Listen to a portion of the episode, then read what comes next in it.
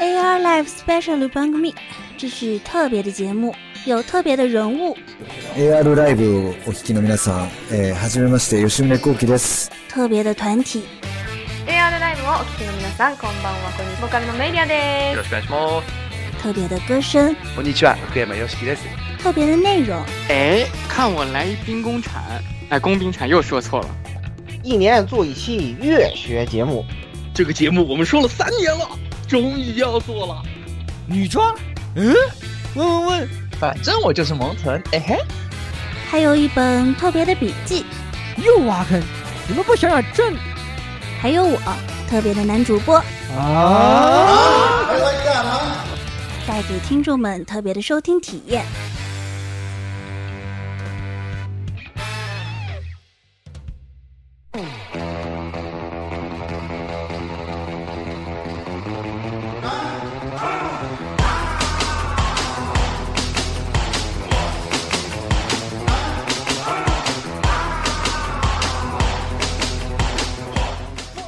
各位听众朋友们，大家好啊！欢迎收听 AR Live DSP 一百一十四期节目啊！这里是虽然是 RE 四，但是只有三人行的这个这个三光是吧？哎，我们三个人就是三光组合，好吧？哎，我就是这个这个一光老顾，好吧？啊，这个久违了啊！时隔这么多年，这个这个重玩这个乡村爱情四是吧？这个重回莽村儿。还是那么亲切是吧？看到什么东西，你老老乡，你说的这个去世了还点个光点在身上，这么亲切的提醒我，我怎么好意思不拿了就走呢？是吧？很不好意思，对吧？这莽村人民还是这么的热情，好吧？哎呀，真的十分的怀念啊！来，接下来十六啊，大家好，这是第二关对吧？这个就是看到会动的人都要把它干光的十六夜宵夜。就是见我见就见不得眼前有会动的东西，好吧？我我连 house 都会打掉。对呀、啊，这什么乌鸦飞一样，看一下子弹，哦，子弹还多，biu 一下啊，对吧？什么看到鸡在地上跑，掏出小刀来唰唰一下，哎呦，看见不得眼前眼里面有什么会动的东西。但只有在只有眼里面东西都不会移动，不都不会动之后，我的心里面才踏实。哎，哎呀，没办法，这个来贼叔，来贼叔。呃，这个明明这个游戏应该三光，但是其实我打了两个周末还是没有三光啊！这里是准备继续三周目的 Z 叔。好家伙，这家伙你这啊三周啊，你已经无限火箭筒，你要刷专家了，应该是。对，我已经准备踏上专家之旅。行吧，哎那等一会儿咱们到正片多周目要素再聊这个问题吧。啊，行，嗯。那么首先呢，这个一听这个开场，大家都知道这期要聊什么了啊？就是这个卡普空是吧？年初啊，算年初嘛，第一季度是吧？第一季年年度卷王第一卷，好吧？啊，生化危机 RE 四，好吧？呃，这个作品大家也知道，它在这个生化危机系列里头是一个地位比较特殊的作品啊。原来我们都录过生化专题，嗯、呃，不再多说了。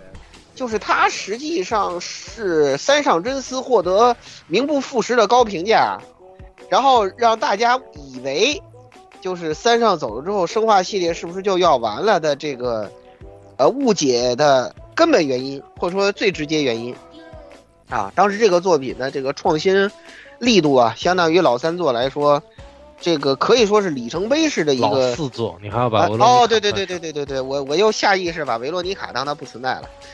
那个相对于老四做那种操作模式来说，是一个里程碑式的革新啊。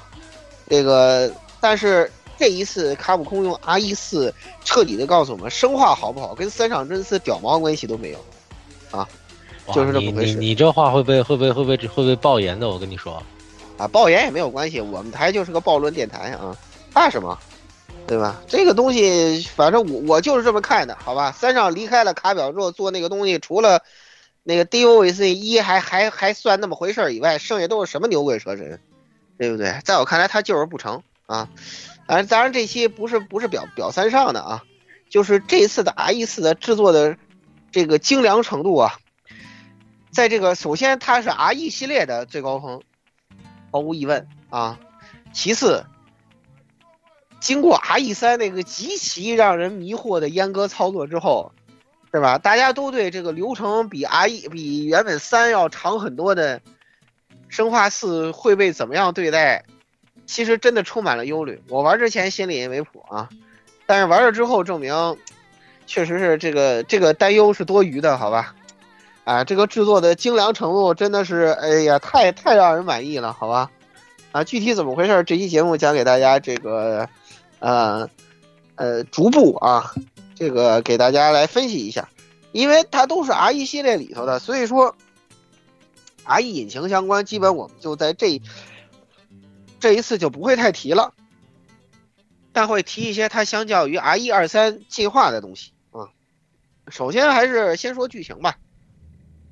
呃，这一次的剧情的话呢，呃，我先简简简简单单、简简单单说一说，就是这一次的话，呃，细节上有一些调整啊。后面那个贼贼叔有有本人有非常多的这对于这个角色的这个评价，一会儿再把贼叔请出来。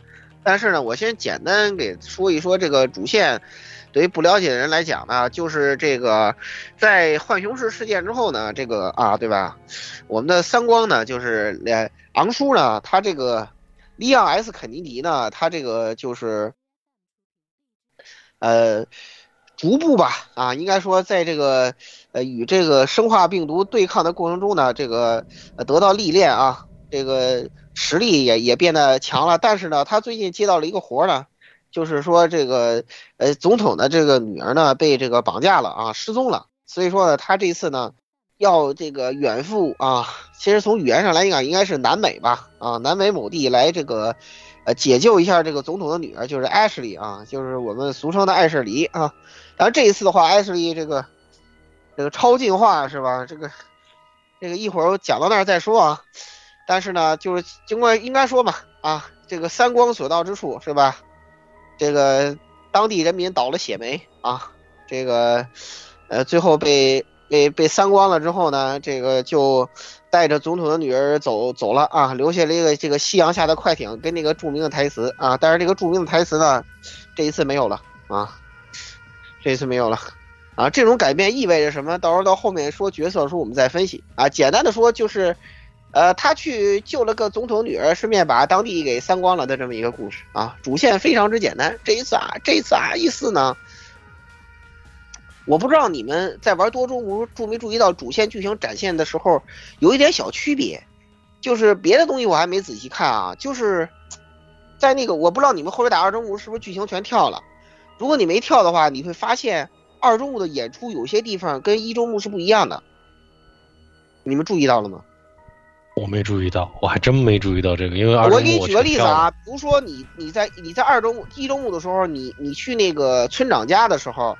就是就是村长被射了一箭，说镜头只有一个影子，对吧？就是嗖一下那个 A 大王那个那绳索枪上去，从窗户上去一闪而过一个影子，你根本看不清是谁。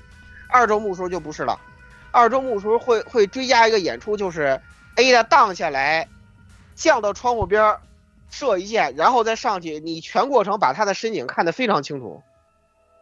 你要是跳剧情你就亏了，我跟你讲，二周目不要跳剧情，全跳了，全跳了，不一样的。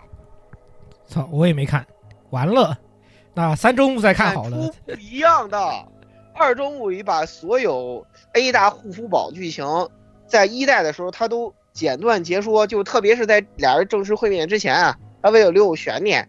但是在这一次的话，在你打二周目的剧情演出，他就把它都加进去了。就反正你也知道了嘛。哎，这个细节我觉得这卡卡卡表有点缺德。这我真的不知道啊，我全跳了啊，周末。我我我就我一开始也跳来着，后来这段我就我因为我发现不一样了，所以我我我正打算摁呢，你知道吧？就是村长射一箭，我正打算摁那个 tab 跳呢，嘿，我发现演出变了，我就看下去了，我惊了，好吧？所以同志们啊，你们这个多周目的啊。这个这个跳剧情呢，自己注意好吧？哎，还是我这个列文虎克了啊！这么看来，你看你们这这全没发现，所以我就说啊，这个这一次的话呢，呃，我觉得主线演出在这一部分我要提出一个表扬啊。虽然说有些改动，我还是不太满意的啊，但是这个到后面再说吧。啊，那么首先就是这个九叔贼叔嘛，刚才我也说过了。哎呀，你看看你分析 A 大 A 跳剧情，你没看到？你先说吧。哎呀，我跳了，没看到啊。这个呢，《生化四》的剧情呢，其实说实话，呃，这个原版呢就挺胡逼的。然后这次呢，这个剧情秉承了这个简单粗暴不用脑啊，然后依旧很胡逼的这么个剧情。所以呢，其实《生化四》这个剧情，你要严格来说讨论它呢，没太多讨论的价值。但是呢，这个四 R E 呢，它有很多这种留下的坑，就明显是卡普空在刻意给你挖坑。有些东西呢，它就不给你交代清楚。哎，然后这个很多角色的戏份，尤其你看那个王姐姐的戏份啊，实际在游戏中你会发现，哎，这个演出好像她在关键时候都出场了，但总让你感觉就少点东西。那少点东西是什么呢？啊，咱先说说第一个。就是这个卡普空在这个四 R E 里面留下了哪些坑，然后这些坑又是要干什么的？那首先第一个呢，肯定就是王姐姐。这个王姐姐，我刚才我们就说了，这艾达她的剧情里边呢，她该出场的地方，哎，一个都没有落。但是呢，但是大家就可以明显看出来，它和三光的这种互动上的这种感觉啊，比原版的四明显就少了很多。然后这明显是在。但是它的整个剧情呢，又其实是在跟你同步推进的，啊，这个是什么意思呢？其实就我们个人的猜测，哎，其实也也不用说猜测，这基本是明摆着的，就告诉你，这个艾达篇肯定是有 DLC 的，啊，然后配套的，根据这个艾达篇，它这个配套的 DLC，它在主线里面漏了两个东西，这两个东西分别是什么呢？第一个呢是。在原版的这个生化四里边就有的一个 BOSS 啊，U 三，U 三这个 BOSS 呢，在原版生化四里面是一个挺奇怪的存在，就是它无论画风也好，这个剧情也好，就怎么感觉都跟这个生化四不搭边儿，感觉就是那一场战斗为了一个 BOSS 战而加进去的一个 BOSS。但是这次呢，它不是了，这次在这个剧情里边呢，你可以收集到一个文档，然后讲述了 U 三的来历，但是。他明明在剧情上讲述了 U 三的来历，哎，但是这个 U 三它不见了，这个 U 三它不见了，那这个 U 三会干嘛呢？这摆明了告诉你，哎，U 三我们要把它放到王姐姐的 DLC 里当 BOSS。第二个消失的是什么？我们的雷蒙，或者说这个中文翻译叫拉蒙啊，就萨拉扎家族族长，他是有两个护卫的，左手和右手。那么右手呢，秉承原著，这个跟生化四一样，哎，我们单挑右手，对吧？啊，包括这个氮气冷冻，哎，对吧？然后冷冻之后才能给他爆伤，甚至你也可以不打，拖够时间直接跑路，这个跟原版都是一样的。但是这里有一个最大的区别，在原版里面，萨拉扎和这个普拉卡寄生虫的皇后型融合的时候，是和左手一起融合的，但是这一次的四 R E，左手不见了。左手不见了，这次融合这个皇后猪的寄生虫的只有萨拉扎城主本人，那么左手去哪儿了？那很明显也是 A 大片吧？也是告诉你 A 大片里他要当个 boss 了，因为因为我其实还在想，因为这个右手是留下来你打他了对吧？然后左手也是跟着萨拉扎一起走了，但是这个融合的时候，融合皇后猪的时候，这个左手不见了呀。啊老顾，你之前没有注意到这个问题吗？呃，这个问题这不是咱们这个剧情刚开始展开说嘛，所以说这个现在的话就是 A 大片的这些 BOSS 什么的，我觉得就还行吧。前面的话，其实你看那些别的护符宝剧情都差不多嘛，啊，所以说那一部分，而且而且你你想想，其实在这你说到 A 的护符宝元护的话，其实。这里头还做了一个重要调整，就是那个在打教官的时候，那个这个 A 的 A 的那段护符宝剧情被掐掉了，变成那个对不对？变成那个 变成我们的同行基友这个超级加气，这个打了打了关键的一枪了，是吧？这个这这段调整，我觉得也跟这个呃这个就是小左这个被咔掉。应该是有关系的，就因为这一部分，所以我有可能重写了整个这个 separate way 的这个这个剧情啊，卖肯定是要卖的。就就就我在这儿就先下个预言吧，反正就是我预言就是 U 三和左手，到时候会在这个 A 大片的 DLC 里面成为 BOSS。哎，这是我现在先下个预言啊。当然，这个如果没有，那那那就是我猜错了；没有，那就是我猜错了。嗨，这个在 BOSS 这块整体它应该没有做那种革命性的，就是调整。所以我觉得，应该在整体上，你你分析的应该不会太差。嗯，然后这个接下来这两个他留下的坑啊，咱说了，然后咱说一说这个角色形象上，或者说这个实际剧情中这个角色的一点变化。一个是王姐姐，我们说她和三光的这个怎么说呢？这暧昧戏份，就怎么着这次比原版就都少了点味道。就都少了点味道，但是呢，这个呢，我觉得是因为这个剧情更一步结合的是走 R 一二后面的路线。对，那 R 一二呢，这个王姐姐的这个剧情和原版的二呢，这个戏份表现上呢是有点区别的，就把三光当工具人的这个属性呢要明显的多啊。虽然这两个人，四代的时候三光还抱怨了一下这件事儿。对，所以我说这个，你说他们俩这被拆 CP 这事儿吧，我觉得卡普空应该不会干。但是呢，现在我觉得这个调整呢，主要是因为它的剧情是接这个 R 一二的，然后还有一个呢是这个脱胎换骨的这个董事里是吧？哎，这次不是爱事里了，对，董事离是董事里。哎呦，哎，这次你再也不用这个给他加血了是吧？他也没有血条。然后这个相对的碍事儿的这种情况呢，基本上是大幅减少。我基本在整个剧情里边呢是很少遇到这种碍事里碍事儿。实际上呢，你看他这个会开起重机啊，吊锤是吧？这个你在后边孤岛上，好家伙，对，然后然后然后在那个孤岛上边有一段，就是他拉那个桥，你去那边换电源过来，如果你把再生者引过来，他还直接会。歘一下，让再生者直接掉下去摔死，是吧？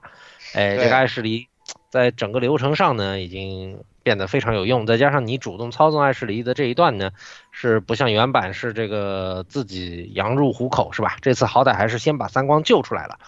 哎，这爱势离的整个形象上呢，比原本的可靠多了，可靠多了。说真的。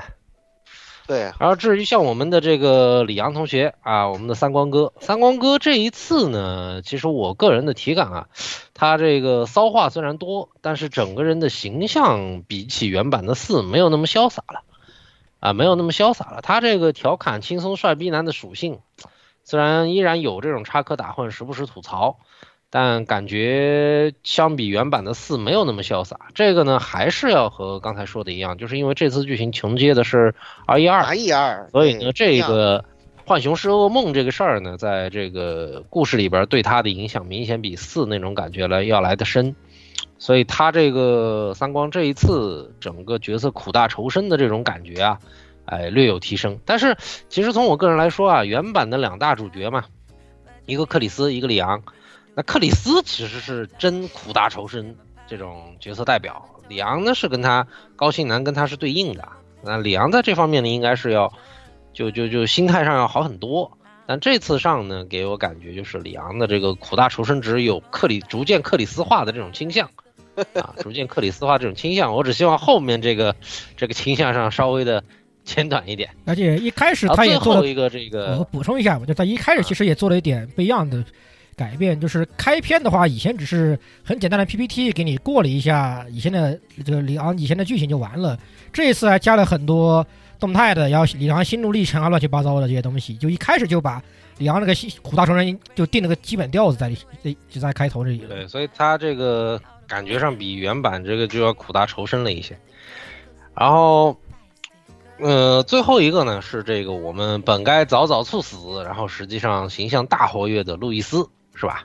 这个身份地位也好，剧情也好，都大加戏。哎，但是这个悲剧的就是呢，这个我们从有这个角色开始就知道，哎，这这家伙还是活不长的，还是活不长的。然后我觉得就是为了可能，可能是因为这个李昂的苦大仇深印象加深了，我感觉这次这个吐槽谐星的这个地位呢，呃，有一部分从这个李昂身上分出来给到了路易斯。对对到了路易斯，然后这次还给路易斯加了几个设定，就是阴魂不散散公司啊，这个借路易斯之手堂堂窜戏是吧？原版的生化四里面没有，好像我我我，如果是我记错了，这个听众老爷们纠正了。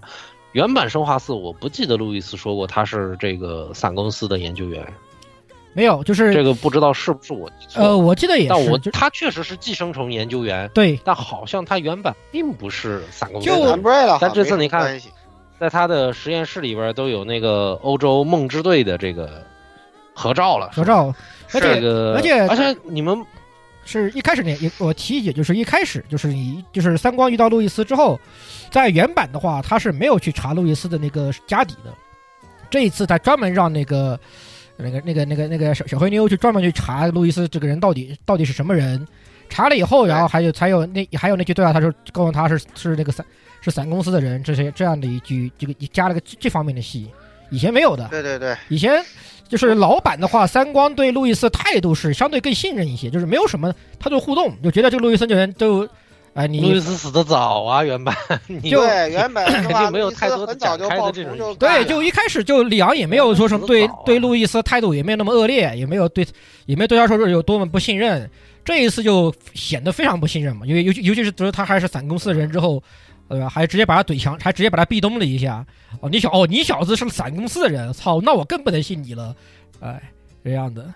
我觉得阿伊斯这些调整有可能跟今年的另一部要上映的这个呃 CG movie 有很大的关系。就那个死亡岛，这次依然是两苦大仇深 A 男 A 和 B 这个继续联袂主演。然后，但是你要注意是这次电影预告里头，昂叔特别提到艾艾舍离又他妈出事儿了。啊，所以说，所以说这一次啊是这样子的，所以说在昂叔，昂叔这一次的那个那个，呃，这一次的这个 movie 的这个剧情，呃，可能会很值得这个这个期待。所以说 R 四上的做出这些调整的话，呃，有可能有一些伏笔会在这个电影里回收，还是要看一下的。线按理说拉的有点长啊，因为这电影线肯定是这个。起码是二零一零年以后吧，最起码这个电影电影线是一零年，一零年从那个恶化，从恶化开始的嘛。哦，对，从恶化从恶化开始的，然后不知道电影时间线，电影时间线是是是哪实际发生哪一年？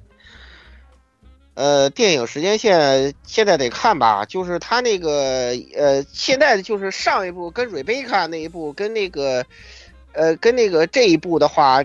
这这两次都已经是在这个，我我认为他是要说 R 一四到 R 一五之间的这个事情的，是吗？那不知道哎。他是估计是要给 R 一五这个这个铺垫剧情的，就是就 R 一五的铺垫呢。现在主要大家纷纷认为这个威斯克我们的威总又上线了，这个 R E 五肯定在安排了。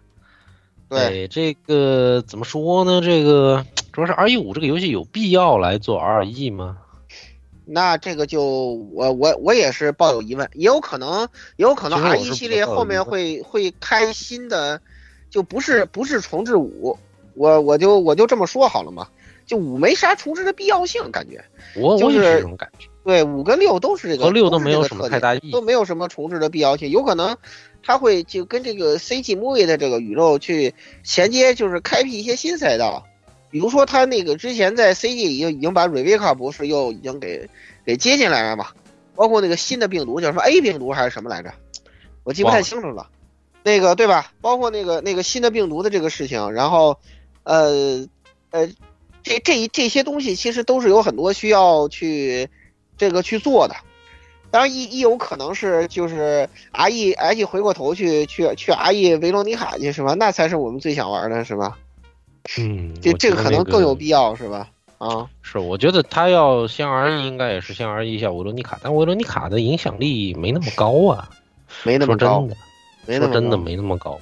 对，对对对，这个这个东西就是后后面的剧情怎么样，这个就不好说了，只能是一个大概的展望吧。啊，这个不好说。然后还有刚才我们其实说了一点啊，就是这个。这个阴魂不散伞公司借路易西呃路易斯堂堂窜戏，你们还没有注意到一个地方，就开头的时候呢，原版的四是说伞公司直接垮台，股票直接完蛋啊、从世界上消失。这次他把这一部分很刻意的，就是淡化了。伞公司是不是完蛋了这个事儿，他这次的片头把它给淡化了。你再考虑一下这个我们生化八结尾那个懒散是吧？啊，我觉得这个伞公司就就最后发现就是你千绕万绕吧，还还得还得把它给扯回来，还得把它给扯回来。后面什么那个什么三包公司什么的，哎，那不行，那不行，那真是不行，哎，那不行。丢人我我就遗憾生化这个这个游戏啊，我就遗憾一件事儿，就是浣熊市炸太早了，浣熊市炸太早了。这大书可书的东西，其实你想想最有意思的，呃，这这个除了四四以外，那基本还真的都得从浣熊市里去挖。浣熊市炸太早了，后边铺大了就不好玩，没意思，真的。对，反正再再看吧，反正他要能够有所创新，那是最好的嘛。我我个人也也这么期待着，是吧？当然，因为因为从他这个呃那个时间线上来讲，正就是正作也要出嘛，是吧？酒也要出，所以说这个 R E 原则上来讲，不太可能就是就是那个就是根本上颠覆。但是有可能，比如说再再做五的话，可以做个五的时间线其他角色的事情了，是吧？我的意见就没有必要再去呈现克里斯这这段流程，感觉再重复一遍好像，因为原作的表现力已经挺好了，其实。还有五，我觉得不太可能会重置的一个原因是你现在这种政治正确的环境，你去全场杀黑叔叔，你要不要命？嗯，还要不要命？这个这个确实是有点有点问题的啊。确实，当年其实卡普空为这个事儿就已经被这个这个反歧视和人权的这相关就已经被投诉过了，只是后来他们没有被牵扯进去，是为什么？因为最后对面认为这是个日本公司做的游戏，所以呢，应该没有主观上恶意去做这种种族歧视的这种必要。所以呢，才逃过了。但是你以现在卡普空这种全球游戏公司的地位，你让他再去做这种，我觉得他自己得掂量掂量。说真的，对，有道理。所以这也是为什么我认为 R R E 如果五的话，有可能会就是另起炉灶。而且现在的环境就已经不管你是不是什么日本公司了，你想想看，这个狒狒十六那边都还要都还有好事的，非要惹事的人去问啊，为什么你们狒狒十六里面没有黑人角色呀？啊，这样的事情发生的啊，对对对对对对对对对对对，对吧？现在的环境，现在的环境已经成这个样子了，对不对？你你不能跟以前一样，差远了。你管你管你是不是什么国际公司的，你只要是个日本公司，你搞这种事儿，人家都要人家都要来搞你的。哎，反对对对，就很离谱。算 算，这这个我咱就不扯远，现在已经 蔓延到日本了，已经开始影响这。这个东西咱就不扯远了，咱就不扯远了。但反正就是说，从我个人来讲吧，这个五有没有必要而已，我是打个问号的。啊，当然这这得看卡表是吧？他这个反正生化危机应该基本也是和怪物猎人一样是双线操作，它同时双开，然后可能一两年就能蹦出一个来。所以呢，这个嗯，就看他这个。就 R E 是一波人在做，然后那个正作是一波人在做。嗯，就就看接下来这个怎么搞呗。反正这个生化八出来的时候，我们当时就预言了嘛。这个给所有人的感觉都是他是在给四 R 一练手。哎，实际上这还还真就真就这样了。不过讲道理，生化八是真他妈恐怖啊！特别是第二部分那个屋子，我再也不想去了。那个巨婴是真他妈恐怖啊！我靠。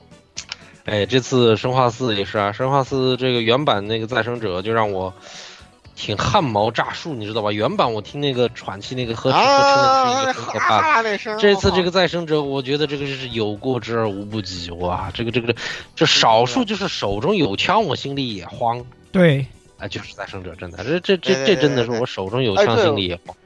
对对对，哎呀，我靠，这个那个那个开门那个再生者站那儿，真他妈 吓我一哆嗦。真的，而且这次这个再生者又是超咸鱼打挺型，哇！原版好歹还走得慢，这次走的又快，咸鱼又能扑，咸鱼对咸鱼打挺贴地滑行，实在是太让人无语了。咱们到后面这个讲玩法再说吧。啊，这个这剧情我们就先聊到这里啊，这个。呃，接下来呢，我们就该好好说说啊，本期节目真正的重点啊，其实剧情嘛，生化危机嘛，就是剧情大概看看就行了啊，不重要，好吧？你想想这昂昂叔的女人换过多少茬了，好吧？这个，这二二四啊，这个六，啊那个恶化，是吧？全全都不一样，好吧？这这，对吧？他身边的太丰富了，好吧？啊，这个这个好歹到后面跟跟男人搭档起来了，还挺好的，是吧？这个这个克克里斯克队友那个跟他克载具是吧？两个人可能是以毒攻毒了，好吧？来，咱们剧情先说到这儿。真正这一次阿姨要说的就是他的这次玩法实在是太无敌了，好吧？太强悍了。但是也得说，就是说这个实际的游戏体验啊，因为我这边玩生化的人还挺多的，也有人他其实不喜欢这次的这种 重置的战斗方式，就主要是和印象中的那种爽感度其实是有所下降的。就生化四原版的这个纯粹的爽感，不是就就生化四原本的爽感比这次也严格说其实还是要高，主要是一个是这个它这个。我不知道这次这个动态难度系统对此有到底多大的这种影响啊？就是你知道，在硬核难度下，这个打头可以三枪不出一个硬直，这这事儿，我我我有时候我还是比较纳闷的，而且是感觉有随机率一样的东西，有时候一枪就出，有时候好几枪不出，我也不知道这到底是为啥。而且那时候我还没有换那个 DLC 手枪满改，我用的还是红酒。他有时候这种你打中了同样的位置，但是他这个硬直出不出，感觉有点随机的意思，你知道吧？我不知道这是不是动态难度的影响，但这个有时候还是比较硬核好像你要说这块的话，这个这个这个咱还是按照流程来啊。你这个你要说这块的话，那就先说这块吧啊，因为就是如果你说到这个战斗手感这个问题的话，就刚才说出硬直这事儿，我个人的实际操作体验啊，如果你是为了接体术。的话，这个还是比起打头，还是打膝盖更好。那个得是城堡里，为什么城堡里邪教徒两枪打脚，他会自动转过去，然后给我一个背摔、背摔的机会。对对对。但是，但是打村民这种，啊，反反正我就觉得硬直这个事儿，他他有时候比较看反正攻击欲望比较强，有的时候在高难度下，这个打村民还是挺受苦的。那尤其是草叉村民。嗷叫着，看着距离挺远，然后瞬间就来一下就冲过来了。对，对，这个这个我也是觉得挺迷惑的，就就就这个速度冲的贼快，我根本看不懂那个是怎么怎么瞬间加速的。我跟你说，而且他的草叉攻击距离又贼长，我打我我打到二周目，我我都很就是他突然冲过来，我都还很不会去完美去架他那个草叉去。太难了，就感觉有时候反应慢，那草叉速度就巨巨快，然后感觉是八百米开外就给你一叉子，真的是。格挡也有个弱点，格挡他对那个直拳和飞扑和扑你这个这个是格挡不了的。对对，那你在高难度下边，你这个格挡不了，那基本就是等死了。说真的。对呀。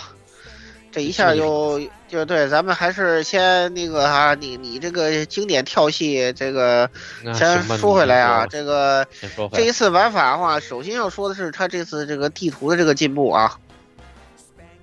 刚才就就当是你刚才把热情村民的村民为什么热情，你已经提前解释了啊，太热情了这一次，而且刚才你说的草叉飞扑，呃，还有一个问题是，有的时候你是面对很多敌人。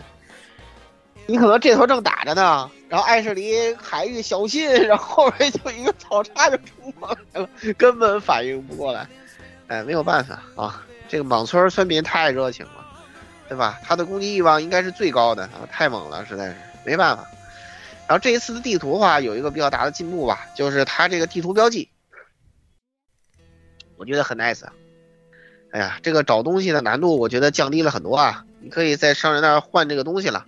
啊，支线任务系统就是配套的，呃，做了一些这个相应的这个相应的加强吧。我觉得这一部分还是还是很好的，呃，经常看着这个找吧。但是我觉得我在这个探索过程中还是遇到了一些这个两个问题吧，都是跟你们都玩过的那个交流一下。第一个问题就是它这个流程上这个开锁的问题。这个小钥匙实在是，这个小钥匙是布置跟这个有锁的这个柜子的这个位置的设计，实在是，实在是让我挺无语的。就是经常你在流程中，你看到柜子的时候，你是碰不到那个钥匙的，就你老得是走回头路。对。而且还而且而且还经常隔着期尤其在村庄拿土匪成就时候，经常容易车之后就更过分了。就隔着十万八千里拿个拿把小钥匙，然后想了一想，哦，我他妈十万八千里很远的外，路回去，对开一个好老前老前头的柜子，特别到软木的这个城堡尤其变态，而且最离谱的是，当你拿到钥匙你再回去，他还会给你刷怪，刷很多怪。我刚打完，同志们，我就是我就是走那个回头路，我必须要去吐槽这个点，啊，对，而且还有些刷了很而且还有很恶心的，就比如什么回头出来三三三狗三个狗狗过来朝朝你一顿狂咬，我你，就明明感觉自己生命值还很安全哈，什么身上但什么身上的补给补给也多，就感觉自己非常的非已经已经已经所向无敌时候，回头一看三个狼在你站三个狗站你面前，我呃这啊你就记了，哦真的好烦啊，手手真的万一就万一有狗在抱个虫。啊对直接起了，那虫子伤害老他妈高了，高的不可理解的程度，我靠！唉，你血收满了，虫子竟然是两两两两两处须就抽死你，太离谱了！这个这次他这个有些有些有些怪啊，我跟你讲，你你一个不注意，你会在他身上浪费大量的弹药，然后起不到什么任何卵用。比如说那种会一口把你脑袋咬下来的那种爆出来的虫子啊，闪光弹那个哥是吧？那个只有在他张嘴的时候，你打他嘴才有伤害，否则是没有伤害的，你知道吧？对对对对，这种在我第前期的时候我不知道的情况下，浪费了大药大量的弹药在他身上，然后没没卵用，打不死，我靠！对，然后后面才发，后来他就干脆啊一爆这个虫子闪光弹吧，啥都不想了。对，因为有成就嘛，那个闪光弹一次闪仨嘛。正好有一个地方是教教主教主那个教主教虫嘛，那个地方是最合适做那个成就的。你就让他叫，叫了一堆人之后，你你你你拎你拎在后头放风筝，然后扔一个闪光弹，我特别解压，你知道吗？超解压的，很爽啊。呃，所以说这一次地图的话，我觉得就是这这两点吧，这两点给我一点就是稍微就是稍微不太好的。不太好的点就是它这个流程的这个回头路实在太多，我觉得对于这个全收集通关来说是很难搞的，啊，百分之 any 的话影响不大。其实，在满莽村就是这一块图的时候，在村庄这块图的时候还算好，因为他在后面就就单这是我们玩过以后才知道啊，没有玩之前流程上你会你会自动就是对你会走一些回头路，对，你会自动回去的，你怎么都要绕回去，对吧？你什么，比如说阿救阿救了阿把阿什利把阿什利救了以后，之后，对，你还你就会走回头路，你自然会要走回头路、啊。这个不是应该一开始就知道吗？你第一次进村之后敲钟之后，你会发现有个门需要提示你两人互助才能上去，我就知道这个地方后面肯定要两人才能来啊！是是是是是，但有些时候你自己想不到是回去时候，所以村庄部分其实还算好，但是城堡里你就没办法了。城堡里就真的没办法哎！城堡里啊，城堡我第一次我死活都没找到砸鸡蛋的王座在哪儿。我死活第一周目我就没找到那个砸鸡蛋的王座。砸鸡蛋王座不就在那后头吗？不就在打那个两个双刀哥那个后头吗？对啊，但是第一周目的时候我就死活找不到，然后直接往前走，然后就直接去倒了。玩惊了！我是没有找到那个，就是他有个任务，不是说什么那个有划痕的绿宝石、黄宝石嘛？哦，那个在那个乌鸦乌鸦，你回到前面那个地方，上面停着只乌鸦，你跟着它走，乌鸦，然后那个商人旁边那个上面会多一个鸟巢，你把那个鸟巢打了，它就有了。哦，好，那个那个地，我是唯独那个地方没找到。反正这个地图探索这一块的话，那个你进那个门，你仔细看，它它那只要回到那个中庭那边那个门一推开，它前面就有只乌鸦会飞，你跟着那只乌鸦走，走到一个地方它停下来，好像就在商人旁边那个上面会多一个乌鸦巢，你把那个巢一打，它它就会掉那个掉那个带划痕的祖母绿了。说到这个任务的话，这一次任务支线任务系统有一个值得表扬的点，就是呃，不管你接没接任务。比如说你蓝牌任务你没接，但你看到蓝牌你你打了，这个任务进度是有的。我觉得这个特别好，必须要表扬一下。嗯，对，包括这个乌鸦也是，如果你没接的话，你包括这乌鸦还是会来。但是只是但是你进度得到那儿，你进其实你前面会路过那里，但你前面路过的时候是没有鸟巢的，得你到第十二章才能。有那个鸟巢，它才会刷新出来。对对对对对对对。但是这一次对速通玩家有一个不好的地方，就是这一次我必须要说的是，既然是探索的话，最后一个点就是这一次的话，可能对于像我们比如说呃那个速通世界冠军最最多记录保持者费狗组他们魏狗组他们有一点不好的地儿，就是这一次卡普空 R E 四他做了一个很。就说不人性的地方吧，就是他这次做了反斜道对策。如果你以邪道来跳流程的话，后面的东西不触发，你会卡关。哦，但是这次实际上有很多官方邪道啊。对，有官方邪道，那是另外一码子事儿。反正就是这一次的话，邪道不能乱用。出邪道的话，有可能会让你废档。目前我只知道也有些人他目前出现了个奇怪的剧情 bug，不知道怎么触发的。就路易斯钥匙研究室的钥匙会神秘消失。哦，那那第十一章拿到的钥匙，然后然后发现钥匙没了。呃，我之前看了一个呃演示，就是通过这个在舞厅那里通过卡门 bug 跳过呃中间的流十一章流程，直接进入到那个呃软梦那个列车的话。呃，它会产生一个严重 bug，就是，呃，剧情不会触发。剧情不会触发的话，你你如果那样走的话，直接走到软梦的那个门前的话，就会，就是游戏就会卡掉，啊，就会卡掉，这个剧情进行不下去。bug 触发这种确实，但你正常流程，官方这次有蛮多的这种官方邪道，手雷和火箭探、火箭筒就可以。啊，比如说那个那个手动敲钟是吧？啊，手动敲钟，RPG 轰，RPG 当 C 四，然后城堡里边那种那种石石石垛子的门，全部都可以直接提前打掉。啊，对对对，中间那绕绕一圈路易斯流程，绕一圈拿 C 四那个都可以跳过去。对对对对，全部都可以直接用一颗手雷搞定，或者你用无线火箭筒一发火箭筒搞定。然后那个流程中要凡是用大炮轰开的地方，你一发 RPG 就解决了。对对对对对，嗯，这些确实。你说像那个城堡那个巨人也是啊，那个巨人不是你你得后边用大炮轰他脸吗？如果你用 RPG 照着他脸上来一发，结束了。好家伙，这流程跳的，哎，不过那样的话，那个桥，那个桥还会哦，还会断啊。桥还会断啊，因为它后边那个剧情演出还有，它还会再经过起一次啊。对，嗯。反正反正就从那开始吧，应该说就从四开始吧。这个，这个里昂这个铜墙铁铜铜皮铁骨，这个就开始了。被那么大号一个人抓住了脚，然后他挣脱了，啊，太离谱了，好吧？你再想想恶化里头，他被那个他被鸡兔他被鸡兔那个大爪子啪给，我现在都记着，被鸡兔大爪子给拍飞出五十米去，落地一翻一个跟头起来了。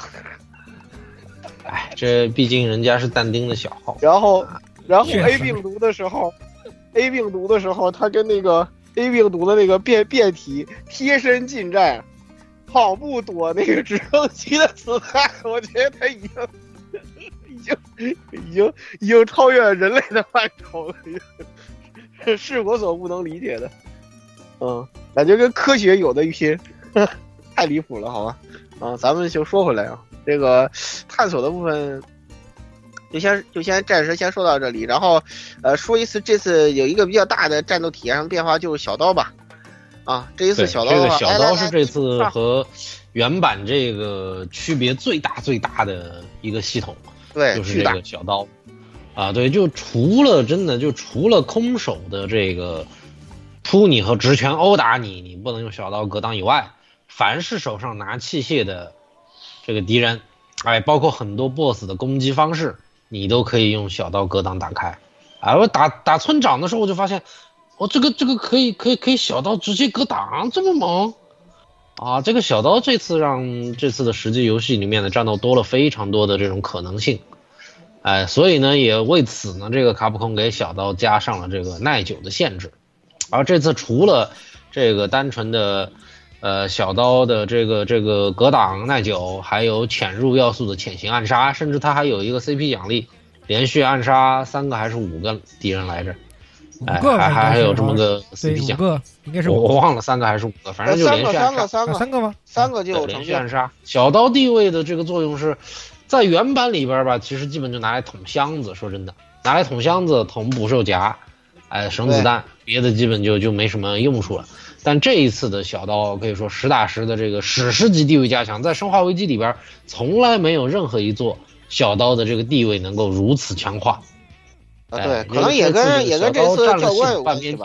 说真的，教官就是因为非常喜欢用刀啊，是吧？有可能有有这种剧情上的考量，因为教官是特别喜欢用刀的嘛，他很不喜欢用枪。他第一个 喜欢用按按七步以内刀快啊，七步以内刀快是的。对，他在告诉你七步以内刀快。对对对对对，所以我觉得这次可能是不是这个有有有有致敬剧情的这个考虑啊？我觉得应该不是，因为卡普空这个公司呢，它是一个从玩法上就就你要说他选剧情和玩法，他选哪个，他一定选玩法。所以他一定选玩法。他们从玩法玩法设计上的考量，他可以为了玩法的体现而。不管以前的剧情，他他是干得出这种事儿来的。这个在我们之前说怪物猎人的时候我就说过了，这剧情里面有 bug 的、有错的，他就是不改。为什么？因为这个他得在游戏里让这个怪继续出场，所以他就不改。所以我觉得这个还是核心系统设计的时候，他就把这个东西考虑进去了。我觉得剧情那个我觉得都是顺带的。那，小刀这一次真的大家我觉得可以好好研究一下，这个小刀确实是非常有意思，而且实际上还挺有爽感的一个系统。对，啊，这次这个体术呢，怎么说吧，就啊有点坑哈。实话说，就是比原著确实是大幅削弱，它威力依然还是挺强的。哎，但是就就你你这个没有对比就没有伤害嘛。你要对比原版四的那个体术，哎，这次说实话是是是让人有有有点觉得这个削弱有点过头了。真的，这个范围削，然后这个这个威力威力还是挺强，伤害其实还是挺高。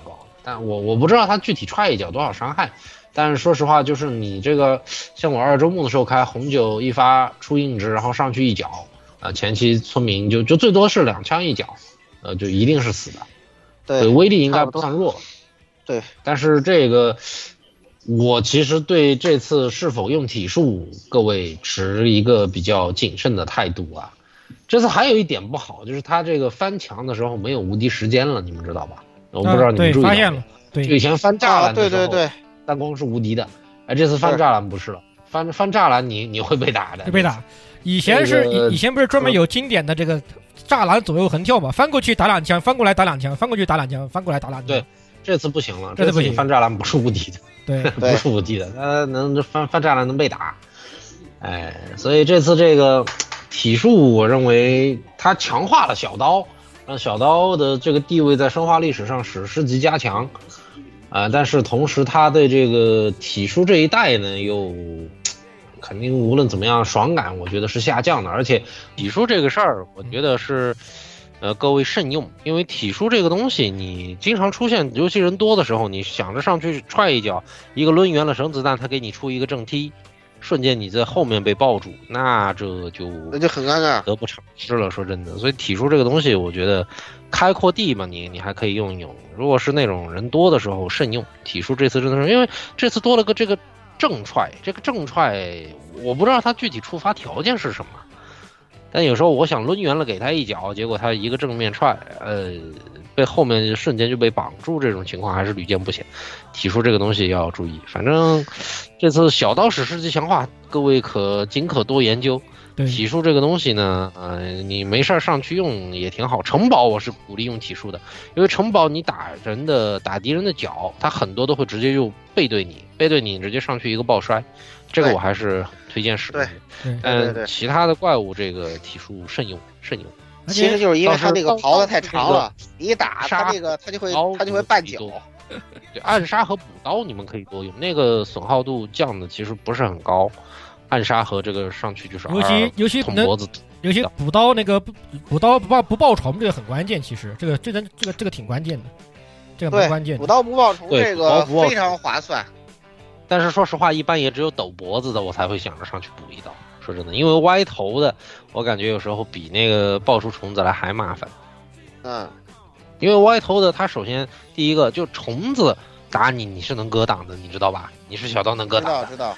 但是歪脖子，它一定是赤手空拳扑向你，你是没有办法格挡的。对对。所以发现在地上抽搐的，赶紧还是上去补一刀。对，对，是这样子的。而且这次小刀强化好像还有一个比较爽的地方，就是你跟克劳，你跟教官打的时候，你可你可以跟他激激情对激情击剑，好吧？真的是激情击剑啊！这次克劳萨还有一个你完美那个格挡他的五连斩，还有个成就，还有成就，对对对对对对对，连斩还有个成就，我还真完成了，我靠！不难啊，这个你要到专家你才知道，专家你要完成他这五连挡那可太难了，因为专家只允许完美格挡，对，只允许完美格挡，这这这个才是比较比较比较痛苦，就普通防御没用了，对，那就比较难搞了，真的是。反正人家那一部分难度太高了。反正小刀不管是打克劳萨普普通形态，就是第一次遇到他的纯刀战，还是之后的跟他变身之后打，都挺好使的。这个我又要跟你说了，我跟你讲，这个又是个陷阱啊！是陷阱吗？我操！就除了第一场刀是刀战是必须用刀战，之后在那个古堡那边，你轰他就完了，你信我，轰他就完了，不他会吐槽你，对，轰他就完了。哇！我在跟他，他会跟你说什么竞技刀战，都是狗屁！我靠，直接轰他。哇！我跟他激情对刀，打到打到那个来回击剑不亦乐乎，好吧？哎，就看两个，就 就是就是两第一场就是那个路易斯被杀的之后的那一段，那个地方是强制刀战，对，那个地方强制跟他拼刀的。对，但后面呢，我就跟你讲，你管他用什么，你你轰他就完了，轰他丫的。是。那部分他只会吐槽你一句，说什么？看来你不打算用传统的方式一决胜负了。我都没注意台词，但我一周目的时候是老老实实的这个跟他全程拼刀的，然后到这个 二周目我就想，哎，这这这小样，我我有 RPG 了，我还怕你？我就轰你一炮，我不信你能挡开吗？哎，结果一炮他就丢闪光了，啊，那那那 还是轰一炮比较简单，对，还是轰炮比较简单，对对对，他跟忍者似的，这个这个槽点很大，他扔个闪雷，然后这个槽点原版也是这样啊，原版也是是打着打着丢个闪光，槽点，我靠。嗯，这个这个咱们就就就暂时那什么，然后接下来说，我觉得这次最强化的最离谱、最无敌的这个东西，就是这一次的动态难度系统又加强了。哦，这次的动态难度系统，我离离原上的时候。我一周目的时候，我觉得这个动态难度实在是太他妈赞了啊！这个我前一秒钟自信满满啊，我补给又多，弹药又足，然后一场战斗只需弹尽粮绝，救命啊！救命啊！哎，然后他又给我看看够用，哎，下一场马上我又见陷入了我手中有枪，心中不慌这种状态，全程这种体验感非常好。对，但是二周目的时候，我就发现这个动态难度的直线上升的这个难度就有点过分了，你知道吗？就就我到后面，因为我已经拿了 RPG 嘛。然后我就发现，这个拿电棒的敌人在岛上敲我一下，能敲我三分之二的血，你敢信？敲我一下三分之二，两下就残血，嗯，基本就是专家级，两下就残。我靠，这个动态难度提升真的是有够过分。会，确实会，因为就说个这个，就这么说吧，就是那个啥，那个你我是 PC 玩家对吧？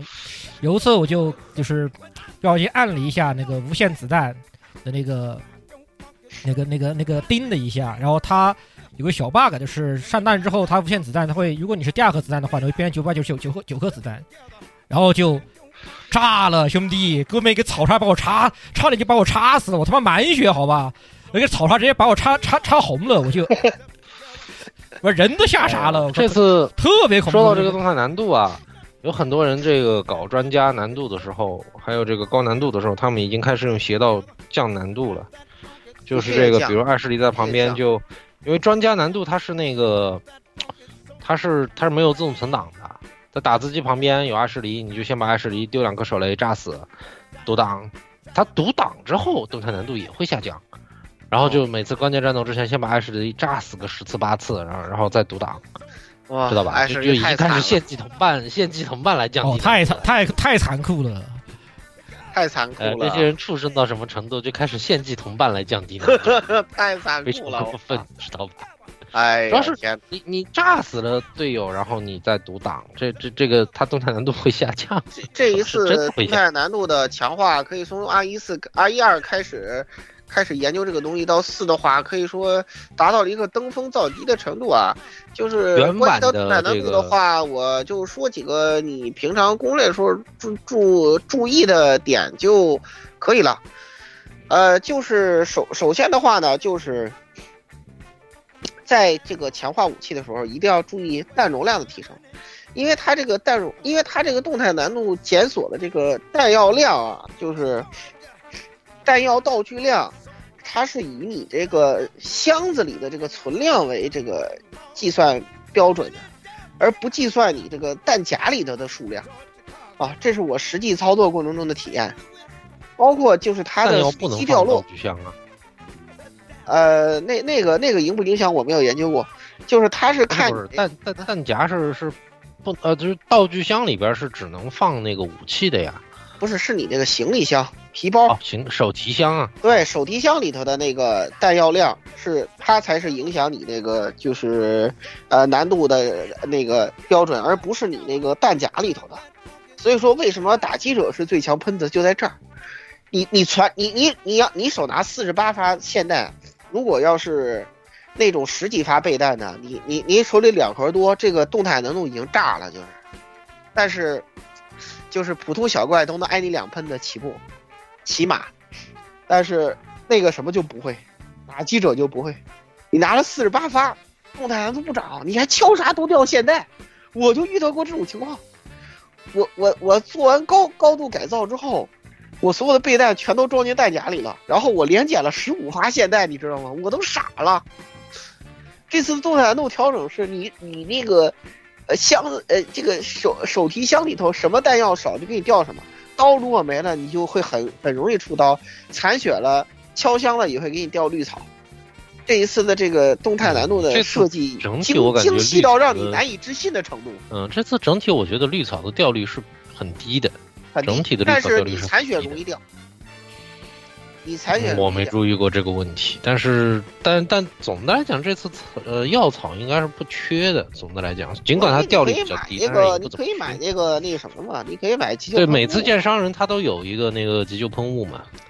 而且这一次的比较好的是是红消了那个吧，他居然不回满血，这点让我比较震惊，好吗？对，对，这点我非常震惊。这个历史以来啊，这个这个第一次红绿组合居然不回满血了，我靠！怎么能有这种事情啊？我觉得后来想了想，可能是他想增加黄草的这种效果，因为红绿红绿黄是可以回满血的，但红绿不能回满血。对。对，这这个就就就，而且这一次的那个，对这一次的那个合体的话，反正就是比较比较特殊吧。合药草这个东西就根据实际情况来操作就可以了。反正血量嘛，也是大家知道的，会影响这个难度的。你受伤越多，动态难度越低嘛。啊，这个东西，这个这个东西是没变的，我就不说了。但这一次的话，就是呃，残弹数跟掉落量的这个呃。极度精密对应关系是我没有想到的。就这一次，它削减了这个固定掉落的量，而增加了随机掉落的量。因此，你这个，你这个，呃，就是如果是特别是多生物的话啊，呃，就是你的武器改造段数高高位的话，会出现一些比较离谱的状况。比如说，我现在这个，我我打一中物说打完时候，我那个马马格南是使完了的，然后现在的话，我还。离见软木还好几，还还差好几张呢，然后我马格农已经减了二十多发了，我把那个弹药量给加满了，你知道吧？我只要用完了，敲箱子就很容易给我掉马格南，你知道吗？我很无语的这个事情，就就就他这个检检索量是吗？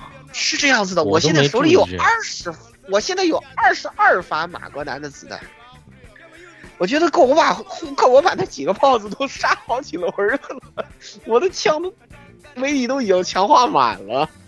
二十，我打那个时候打下二十五的威力的马格南一中五，现在我二十八。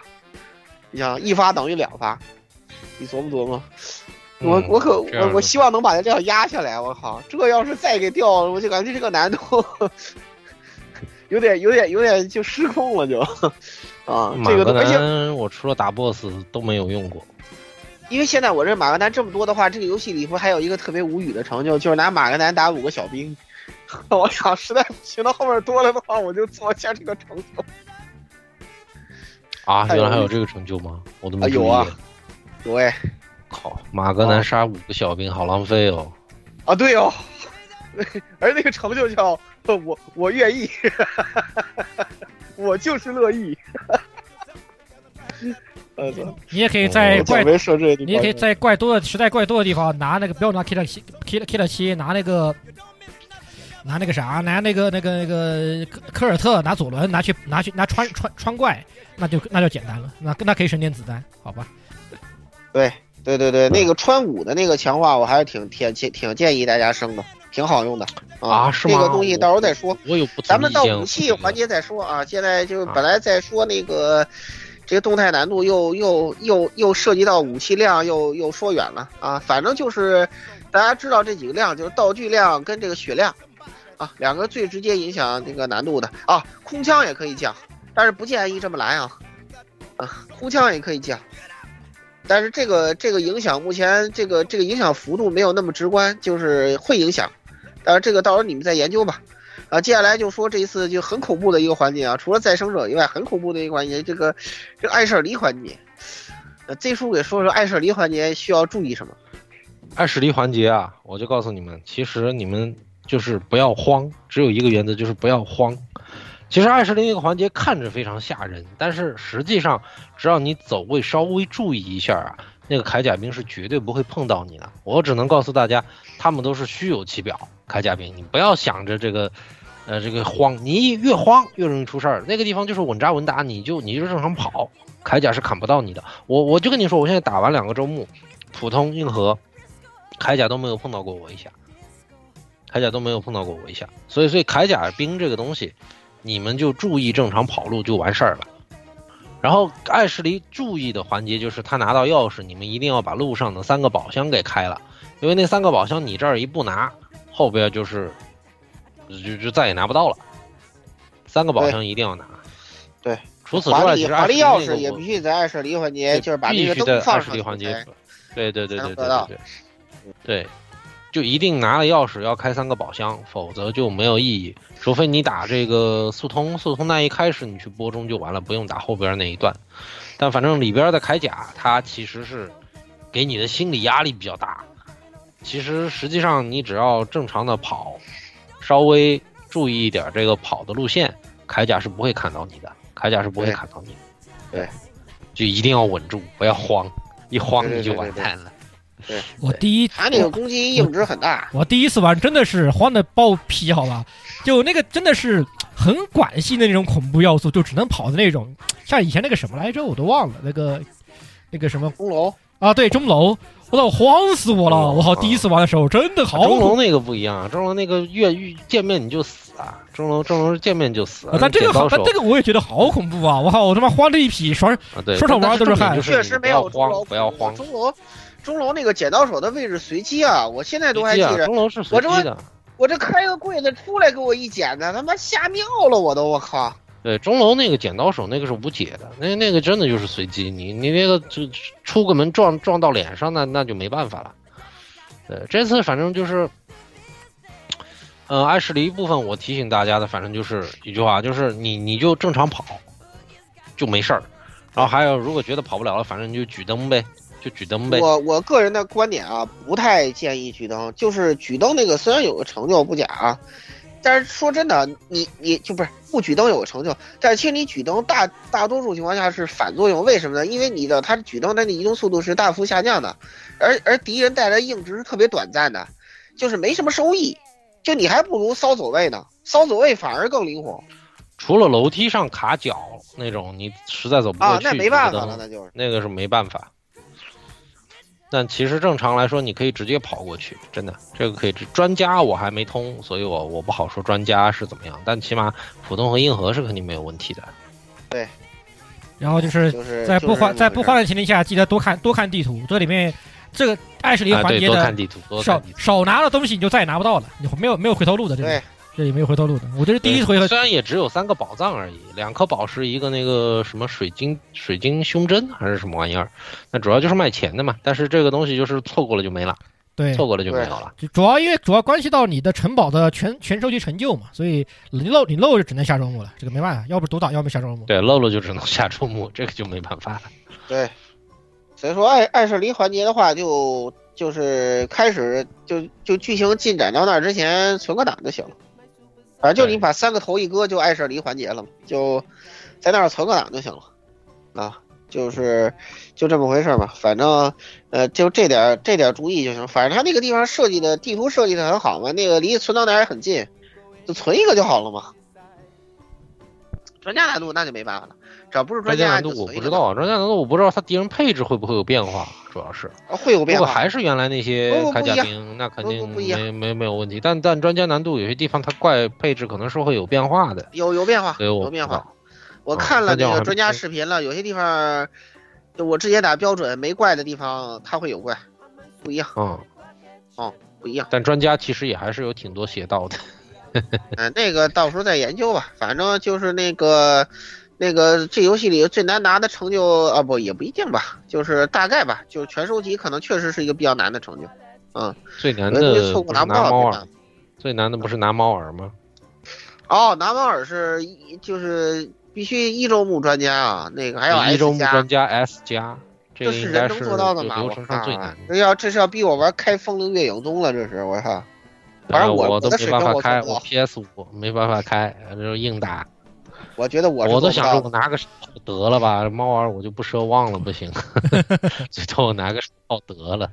哎呀，我感觉我是我是我是做不到了，反正这个就可能就必须得把刀刀。哎，等一下，那个专家那个难度一周目那个能不能继承你多周目解锁的那个无限耐久匕首啊？不能，不啊，也不能啊。但是呢，你专家拿 S 加，你可以用芝加哥，哎，对，芝加哥可以用芝加哥，可以用手炮，就是奖励武器是可以用的，我记得是奖励武器可以用，是吧？我记得是。呃，一中目哪来的手炮跟芝加哥打字机啊？不是啊，那个是 CP 的奖励武器啊。对。哦哦哦哦，那个是奖励武器，你直接在打字机那边就可以取出来的。哦。是奖励武器嘛，直接就存在打字机里的。所以你，而且正常来说，你如果是村庄的这个支线，就是商人委托全部做完，你到城堡里面打一个蓝牌任务，就正好可以凑够三十个那个尖晶石，就正好可以解锁第一个那个满满改卷，然后芝加哥就可以直接上满改。芝加哥上了满改以后呢，压力就小很多了。确实，确实这也是个方法。对，总总得点做人的方法，要不然的话，专家那个难度实在是你拿的。对，专家难度，你想如果没有这个芝加哥这种武器，你要新周目直接开去打挑战，那实在是太难了。肯定你是起码得有一两个隐藏武器，你你才你才这种挑战难度才才比较稳妥。一定是要就就现在我看到的他们，我也打算就是遵循他们那种攻略去打，就先把芝加哥先打出来，然后你新开周目的时候，村庄的除了狗以外的这个支线全部都做了。除就就最好不要打狗，因为狗那个资源浪费比较多。是除了打疯狗以外的，呃，全部这个任务做完，然后进城堡，进城堡做第一个打完蓝牌的任务，就刚好有三十个尖晶石，就芝加哥就直接可以先满无限弹，啊，先改无限弹，就威力改满，无限弹改满，然后就就就完事儿了呗。确实，后面难度压力就小很多了。主要的这个专家难度最难的，我觉得主要是第一个，它。没有自动存档，你这个就就而且而且你要拿 S 加，它存档次数总共只有十五次，还算上你通关之后的那个那个位置，所以所以这个存档的位置很关键。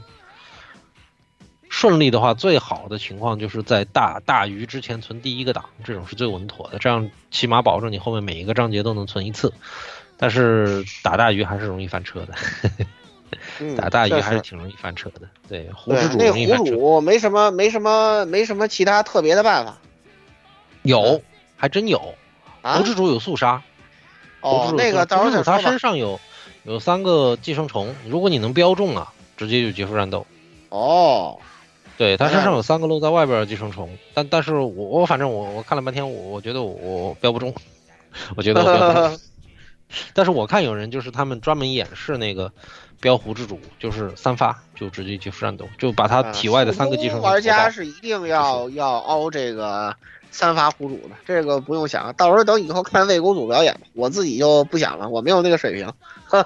我觉得我应该也不行。来，最后接下来这个这个最这个超级综述啊，其实我们已经提到过部分武器，就不再重复了。来，这一次武器搭配来了来了。武器搭配啊，武器搭配，你们谁先说吗？啊，武器搭配啊，那个就从手枪开始吧。反正我我我红酒一票啊，DLC 手枪。因为这个得得有超能力才有，所以我就不推荐了啊。非非 DLC 那个不好用啊，非 DLC 就默认手枪加枪托，没有其他的都是弟弟啊。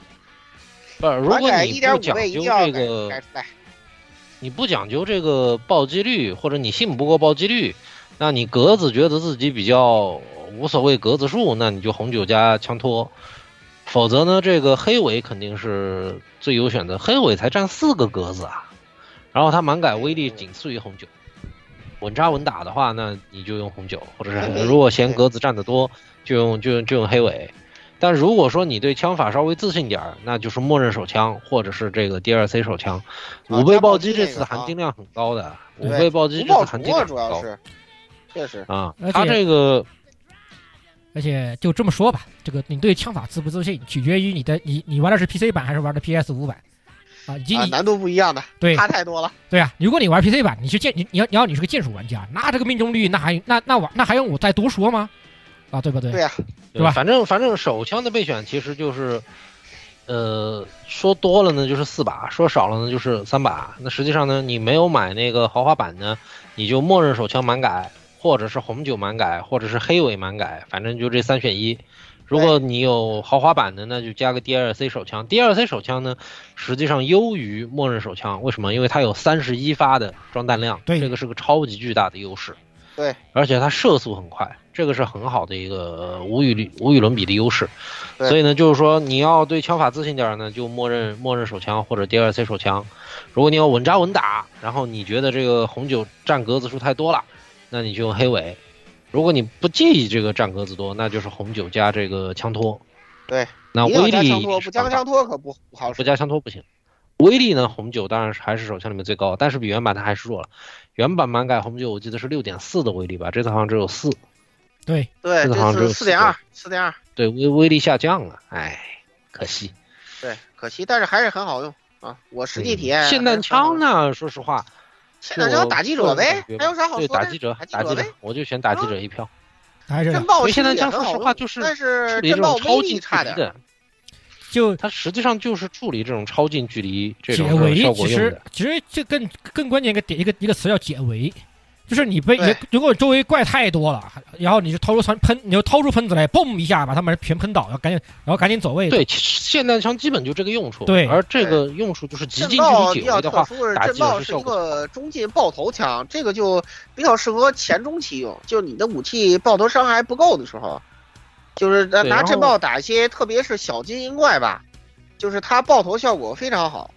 但是也就是前期吧，后期的话，你对付那些小精英怪有一万种方法，就无所谓了。你甚至可以像我这样，有时候为了降动态难度，掏出马格南来，对着怪就是对着小精英怪脑袋夯一枪，是吧？一枪让他直接倒地，都无所谓的呀，对吧？就就对，这个震爆主要是前中期吧，但是你要纯纯论这个纸面伤害，其实 W 八七零是最高的，但是我觉得它不是很好用。不好用，不不好用，实在是嗯其实各方面来说都不是很好用。说真的，对，就因为你用得到还是打记它的场合者吧，，打对记就打记者霰弹枪我觉得也就是是你可以备弹四十八发，加动态难度啊，同志们。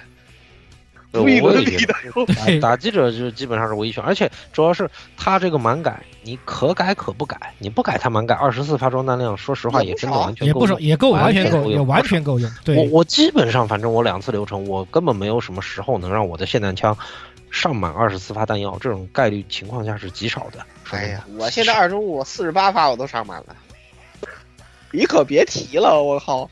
自从拿了打击者就有这么一点儿，这随机掉落老给你掉霰弹，让你有点崩溃打击者确实基本上，反正我觉得就主推，因为霰弹枪的用处刚才我们说了，就是极近距离你被围了之后换出来一发解围，而打击者在极近距离的威力是最高的。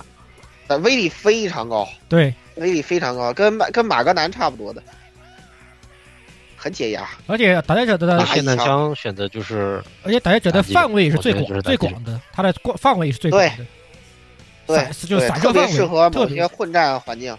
直接一枪就全喷，就是你正面基本全喷倒进去，进去全喷倒。对，对，离你最近的半个身子都都打没掉了，好家伙，对，所以这个霰弹枪基本上我们的统一选择都是打击者。哦，对记者，然后顺带一再提，那个 DRC 那把枪是个是个某种是是个陷阱。碎炉者，陷阱，碎炉者把碎炉者小小喷的是个陷阱，不要用。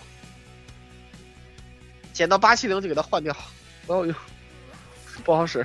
它除了一开始威力比八千高了点点嘛，他说你你避对免，只有但他只有两发呀，太无语了，实在是算了吧，别提了，不要用啊。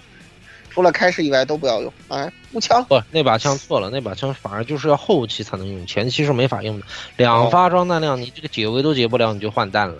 对对呀、太难搞了。但它的优势就是这个威力满改之后不弱，然后呢占格子数非常少，对，对特别省弹比较帅。省格子，真的很呃换弹贼帅。他毕竟是那个温彻斯特嘛，他不毕竟是对。温彻斯特，州长枪啊，州长枪，对，有州长枪，情怀情怀枪，他很情怀一把枪，情怀枪，情怀枪，真的很情怀啊，确实。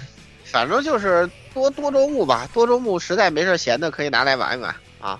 这个枪步枪好像没啥悬念，步枪，我个人觉得吧，就默认的那把土铳呢，虽然说威力最高，但说实话，我个人我选我选次摇，我选次摇。我也选次摇。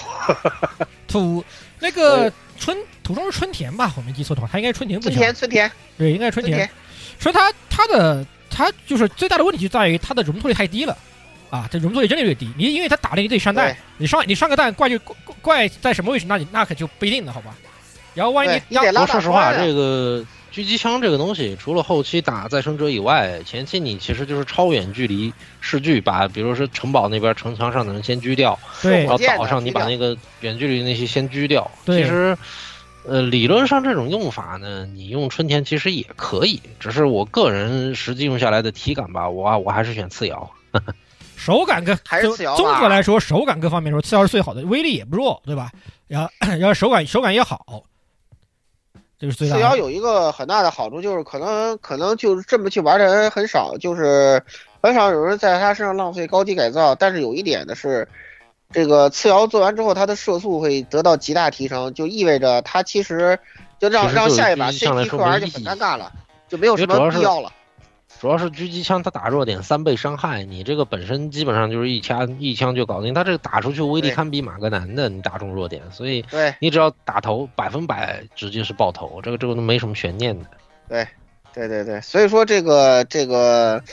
我我们这个对于这个步枪也没啥悬念，反正马格南的话就那两把嘛，用哪个都行。马格南，我我个人推荐还是选杀手七，杀手七这个折翼蝴蝶呢，首先第一它要满改威力才比杀手七嘛更高，第二呢这个折翼蝴蝶的那个瞄准、啊、准星肯定是不如肯定是不如杀手七的，对吧？这对这个就不用讲了。杀手杀手七七那个带红点可儿太高了，打哪儿，这个东西准确度很高，所以我个人推荐还是还是杀手七。杀手对。七也，而且最主要是马格南，你选折翼蝴蝶你就必须满改，但是你选杀手七，你你不必要满改，还是这个。有些武器是没有必要满改的，你说实话，一周目也凑不出那么多满改武器的钱，说真的。对，钱也不够所以。我个人马格南我还是选这个杀手七。至于冲锋枪嘛，冲锋枪这玩意儿，我觉得就挺鸡肋的吧？对，挺鸡肋的。说实话，就打字机咱不算嘛。那你说这个 TMP 还 L 一五，那肯定还是选 L 一五比较好。打冲锋枪这玩意儿，有人武穿嘛，但是要浪费一次高改就有点恶心了。冲锋枪这玩意儿其实就是单纯的一把比一把强。说真的，所以就是 TMP 没有 L 一五强，L 一五没有没有打字机强，打字机强是这样的呀这个就是纯粹。但是这一个冲锋枪这个武器呢，它首先就我我我觉得就是你你你没什么使用场景。说真的，我一般一周目我留着冲锋枪，最后就是其他子弹都打完了，我才会考虑选择冲锋枪，然后就是解对对对当前的这个或者某些纯。浪费的，比如说在那个石油石油之路上的时候，艾舍离那个转转盘盘的时候，那个出一堆怪嘛，然后你他打了你又没有掉落，纯浪费子弹的地儿，我当时就拿冲锋枪打的。对，所以二周目的时候我直接就不用冲锋枪了，我直接就卖掉了。这个这个枪我我觉得我没有什么实际的使用价值和意义，直接我就卖掉了。对你，呃，你留着它的话，它还要去占你随机掉落，因为冲锋枪还有一个缺点，就是它子弹用的太快，就它很容易就会把那个弹药清掉，然后快它就会占你随机掉落的那个弹药种类。你可能一我小身上背着几百、几百发、两三百发子弹，那你要打起来一会儿就没了。这又不存在什么点射，就是按着一个哒哒哒哒一个突。对你可能打两个怪一梭子就没了吧，差不多打硬核打两个怪一梭子。效的效的效是是子弹消耗的飞快，所以我直接二周目的时候，我直接这个冲锋枪我直接就卖掉了，我不用的。这个游戏它实用性太太差了。这个游戏子弹使用得算着用的，虽然有动态难度的补偿，但也是有限度的，你也不能。当然拿到芝加哥就不需要其他所有武器了，拿着芝加哥一路突突突就完了。对，拿到芝加哥。冲锋枪其实最大的毛病就是子弹耗太快，如果没有子弹这个限制，那么冲锋枪一跃就成为 T 一武器。哎，这个是毫无疑问的。啊，对对对对对，但是但但是总之啊，对，最后还有一个你可以当它不存在的武器叫弩箭，是吧？它存在的意义是什么？不明。我个人认为就是真正的版本陷阱。反正我个人认为它就是真正的版本陷阱。四的威力啊，有什么用啊？收子弹呢？收子弹啊！爆炸剑有很多邪道玩法。我可能最大的就是那个那个可以套路电锯姐妹吧，开门杀。然后村长也可以，村长二阶段也可以，就是你提前在行梁上打满，然后他二阶段一挂上去，砰就炸了。对，但其他使用场景吧，说真的，我觉得一一梭子爆不了一个杂兵，你这就算不引起其他人又怎么样呢？我觉得弩枪这玩意儿，反正我一周目我试验了两两局，然后我就直接把它卖掉了。这这个武器我觉得不行。反正我一开始用的吧，后来后来我我我这个我的切身体会吧，因为我之前用吧，后来我第九章之后我给它卖掉了，一周目的时候，后来我发现，在动态补偿的影影响之下，我完全就没有缺过子弹，所以就完全不需要他那个节约，就反而在节约的时候，他可能干扰了动态难度的判断，让我这个就是超缺弹药。到最后有弩箭这这个玩意儿，反正反正我就就就没用过，我从头到尾都没用过。开局稍微试了两局，我就把它卖掉了，没有用处。这这个把纯纯版本陷阱，我跟你们说。当然，如果各位你们自己很喜欢那个手感，那那也可以。它还是有优点的，比如说它这个子弹可以回收，然后不会引起其他怪物的警觉，因为它静音嘛。对啊，这这这这个东西，最后的话，反正我们个人推荐就是这样。最后的话，就是 Z 叔给大家介绍一下这个隐藏武器的获取方法吧。首先是无限耐久小刀。无限耐久小刀这个东西就是那十六个城主人偶，十六个城主的发条人偶，每一章节有一个，你们可以去照着攻略找一找。就就十六个发条人偶找到以后呢，就可以拿到这个要留一千 CP 小刀，要留一千 CP。对，然后这个芝加哥打字机呢，就是那个通关专家难度，然后 A 级以上评价。就可以拿到芝加哥打字机。芝加哥打字机呢，这次入手之后呢，满改才有无限弹，然后威力呢从十四下降到了二点零，啊，这个攻击力是史诗级削弱，攻击力史诗级削弱。但是换弹，但现在只有二点零了。对，换弹你还是得配那个黑手党的服装，啊，就会有特殊的这个麦克杰克逊的 pose。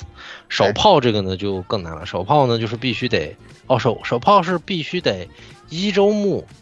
不继承任何物品，不能使用芝加哥和 RPG，也不能使用无限小刀，通关专家难度啊！但是没有评价限制，没有评价限制，就可以拿到我们的手炮。手炮也是满改威力三十六点零，然后满改奖励呢是子弹无限啊。不过这次这个那个对寄生虫光枪这玩意儿就没了，对，那个没了，让我很让我很失望。但是但是那手炮的获取难度实在是。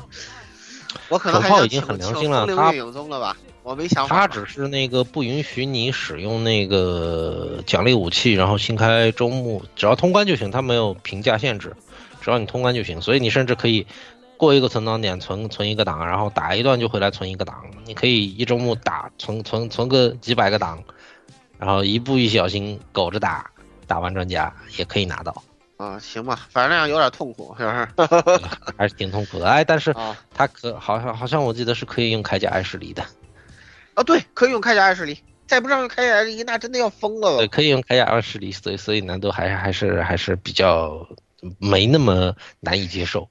对，但是就总的来说，你要拿到全隐藏武器吧，你打个。好几个周目这事儿是必然的了，是吧？因为一般来说，你肯定要一周目普通打完，然后去硬核拿个艾什利铠甲，拿了艾什利铠甲，你再开个专家，先把芝加哥拿了，芝加哥拿了之后，再考虑这个拿芝加哥的这个，嗯，哦对，拿了芝加哥，其实就可以考虑去开那个拿手炮了，对吧？然后最后的终极挑战就是拿猫耳 啊，猫耳这个东西我觉得就特别可怕了，这个难度。就是 S 加要在怎么样才能做到呀？S 加你必须新开一周目，五小时以内通关，且存档次数少于十五次的前提下，通关专家难度，你就可以拿到 S 加的专家难度评价，然后拿到猫耳。哎，这个这这个难度，我我觉得太有挑战性，我觉得我应该是拿不到了，说真的，嗯，我觉得我应该是拿不到。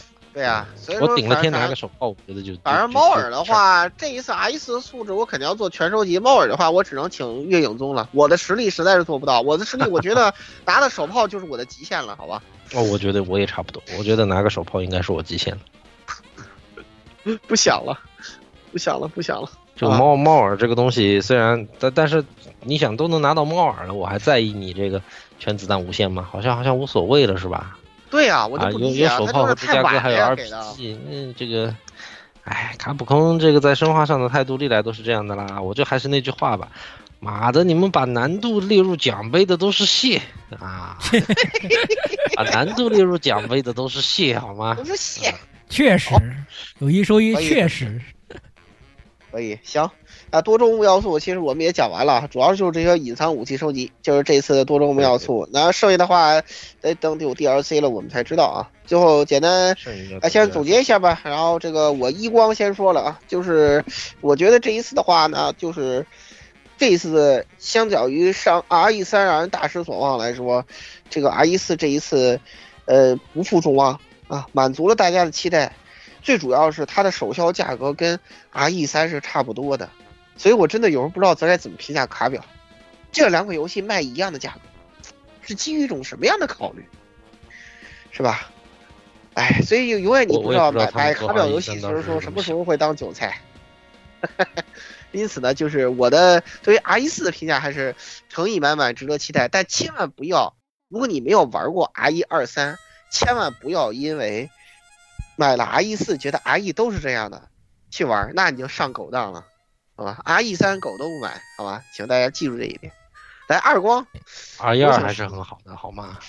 就 R E 四算是怎么说，就是不管你是以前的老拥趸还是新玩家，都推荐你去一玩，丰富度太高了，可以玩好久，可以玩好久好久，真的丰富度很高，你很难想象作为一个重置游戏玩你不玩个三周目，我感觉你自己有很大的损失，好吧？对它丰富度真的很高，就非常值得你去玩。而且它更何况作为如果你是一个新玩家，你没有玩过以前的 R 一四，那么这座就更值得一玩。那毕竟当时的 R 一四是一个里程碑式的一个作品，这它重置了以后，又在上面做了很多的优化，体验真的很好，体验真的特别好。呃，补充几个它特别好一点，就是它作为它新引擎以及新的那个音效做的做做的很舒服。如果你戴耳，尤其是戴耳机，或者是你环境特别好的话，可以从听音辨位听到很多东不一样的东西。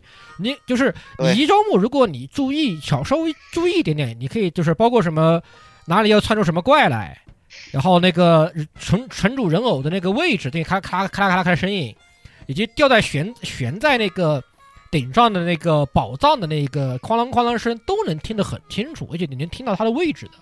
这点其实做的蛮好，特别好，这个感受特别不错。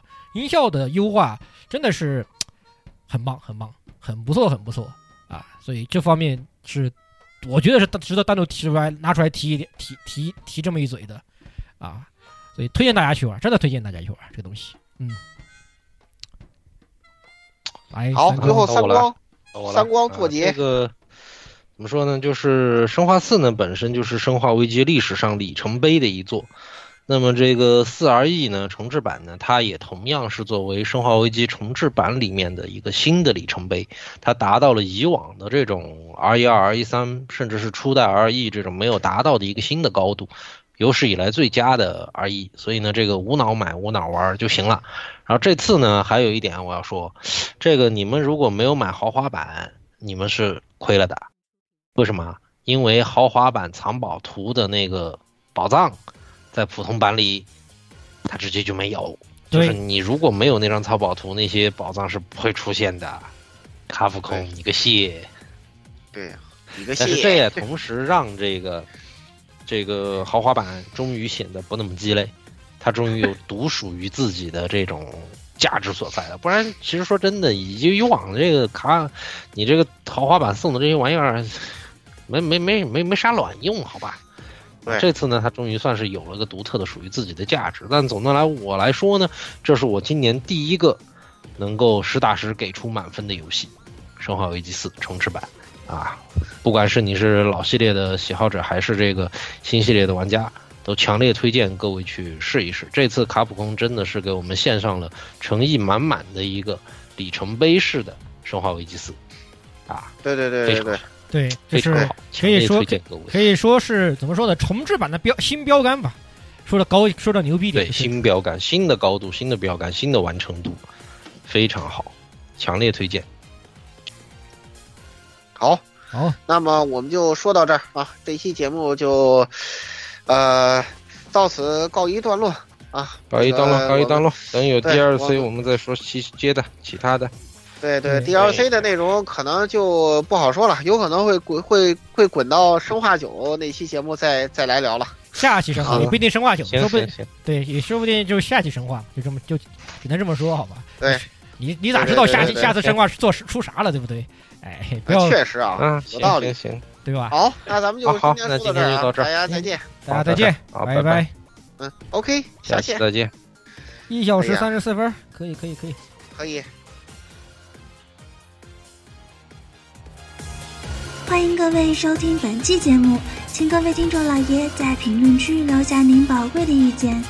大家可以通过荔枝 FM、蜻蜓 FM、网易云音乐、Podcast、新浪微博、SF 轻小说频道搜索并关注 AR Live。主播和各位小伙伴在官方 QQ 群幺零零六二八六二六恭候各位大驾光临。